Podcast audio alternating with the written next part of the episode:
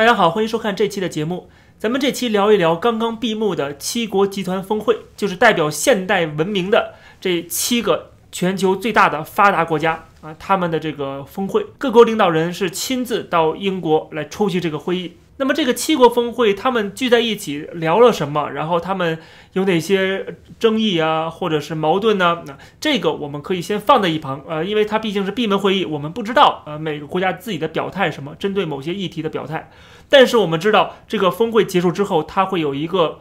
公开的文字版的声明，而这个声明的所有内容是经过这七大工业国啊，这七国都是同意的，也就是说，这个声明代表了这次会议的。最终的成果，而我们刚刚看到的这个声明的全文，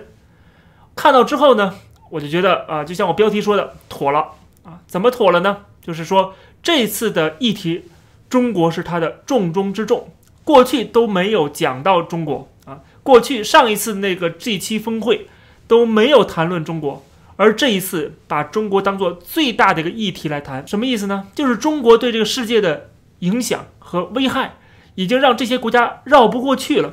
不能不谈了啊！这是房间里的大象，不可能说大家都故意的忽视。我们可以说，这个七国集团的声明里面谈到中国，就是把中国当做一个，啊，破坏这个国际秩序的一个最大的一个危害来谈的。所以说，这里边讲到了，几乎是囊括了所有的这个发达国家集体对中国不满的地方。比如说，这个声明里边提到了。新疆的强迫劳动的问题，香港的自由啊民主问题，还有就是台海的和平问题，东海和南海的局势问题，以及掩盖疫情的源头的问题啊，几乎每一项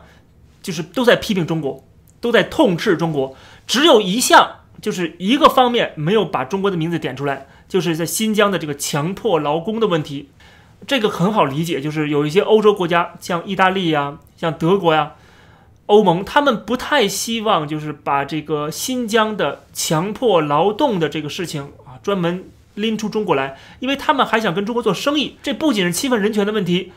而且压低了成本，造成了一个不公平的竞争。那么这样的话，你到底跟人？那么这样的情况下，你到底跟他做不做生意？既然你已经认定了对方是这么做的，对吧？所以说，欧盟呢，可能在这一次的最后声明中，在这一方面不愿意提到中国，但是其他所有的。这些我刚才讲的这些议题，都是直接把中国的名字点出来的，都是直接对中国是斥责的，并且要求中国改正的。所以说可以看到，从上一次的 G7 峰会没有提到中国，到这一次不仅提到中国了，而且是痛斥，而且在方方面面对中国猛批，这种变化啊我们是看在眼里的。还是那句话，针对中国发表这样的一个声明，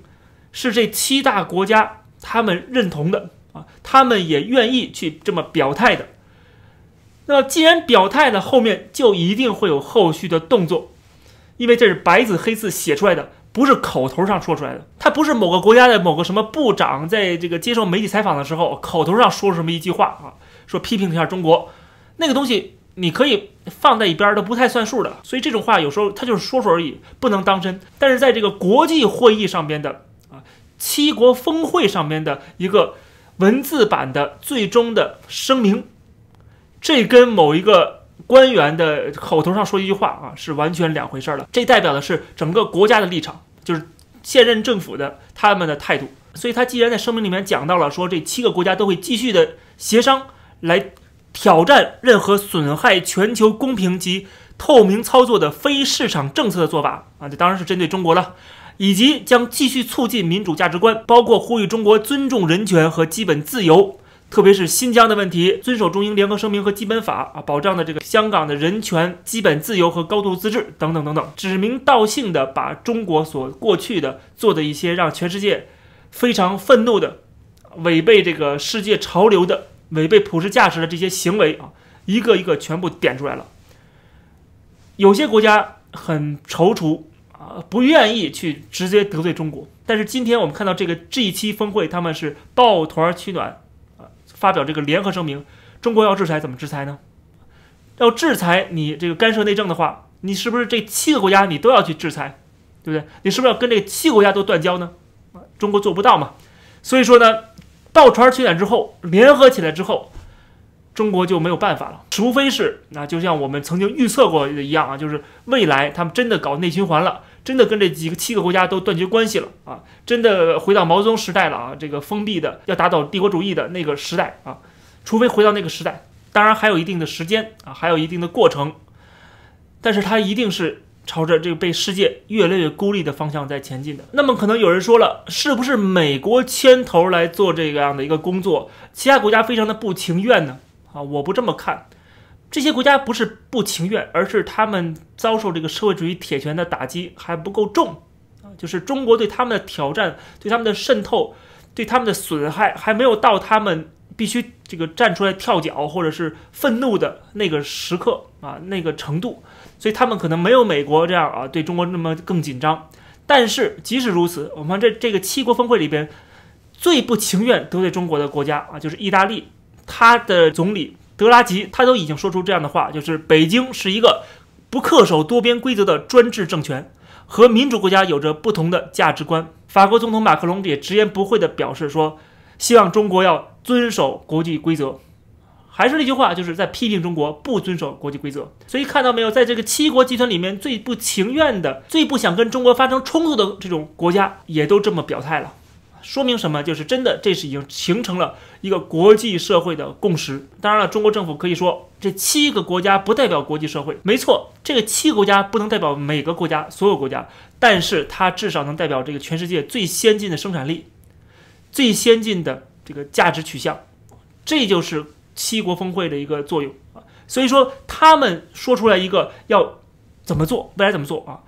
他们就真的能够做，或者说他们真的是能够引领这个世界的潮流和这个世界的发展方向，而过去就是这些国家引领的啊，一直以来都是如此的。我们今天用的、吃的、穿的啊，所有东西几乎都来自于这些国家的他们的发明、他们的创造，对吧？还有就是。他们维护这个国际秩序的和平，特别是第二次世界大战之后到今天一直以来的和平，一直以来这个资本主义全球化的过程，所以这七个国家就代表着这个国际的潮流跟方向啊。所以说，中国大可以说你们七个国家不算数啊，还有那一百多个国家呢啊。问题是那一百多个国家啊，他们很多都是老弱病残啊，都不是这个真正的壮劳力。都不是能够说上话的国家啊！给你们一个联合国，好像每人都有一票啊，就是每国家都有一票，好像大家都是平起平坐的。但是你扪心自问一下，这个世界真的每国家都是平等的吗？不过这次 G7 峰会，他们最终做出的一个反应，不管他们是要捐赠大量的疫苗来给全世界。还是他们要有这个基础设施的投资来对抗这“一带一路”，还是在人权问题上、在民主价值观上面对中国的批评，这些都证明了这些国家这七个国家并没有让我们失望。就是这七个国家真正的在这次峰会里边承担起了世界领导的作用。我们看到，就在同一时间，就是 G7 峰会正在举办的时候。联合国的这个世界卫生组织总干事谭德赛就直接批评中国了。他说需要中方的合作，说需要透明度。他还说数据共享现在存在困难，尤其是原始数据。说白了就是中国不给原始数据，中国在阻挠他们调查这个疫情的源头。所以他敦促中国要好好的配合世卫组织。世卫组织之前一直是被中国忽悠的啊，一直是被中中国影响的。但是这一次，大家看到了，这 G7 峰会一带头，世卫组织他都受不了这个压力啊，他都要进一步的去给中国施压，要求中国好好的配合，不要再试图的掩盖和阻挠我们的调查了。所以看得出来，这个世界发达国家联合起来对抗中国的时候，这个效果就显现出来了。即使是那些跟班的啊，中国跟班的，他们都要掂量掂量啊，是不是要跟中国一起被埋葬，还是说趁早弃暗投明？我们看到之前曾经跟中国关系特别好的，比如说这个澳大利亚的前总理陆克文，还有就是英国前首相布莱尔，连他们都直接发声批评中国了。布莱尔说，随着中西关系的恶化，七国集团越来越有意义了。换句话说，就是七国集团内部这七个国家，他们互相都有各种各样的矛盾，各种各样的争议，但是在对抗中国这个问题上，大家都是有同样的目标的。因为这七个国家是享受同样的价值观的，是同样想维护现有的国际秩序的，而中国是个挑战者，是个破坏者啊！对于他们来说，中国是个共同的敌人。由布莱尔主导的一个研究所最近就表示说，西方国家现在面临一场和中国的轻度冷战。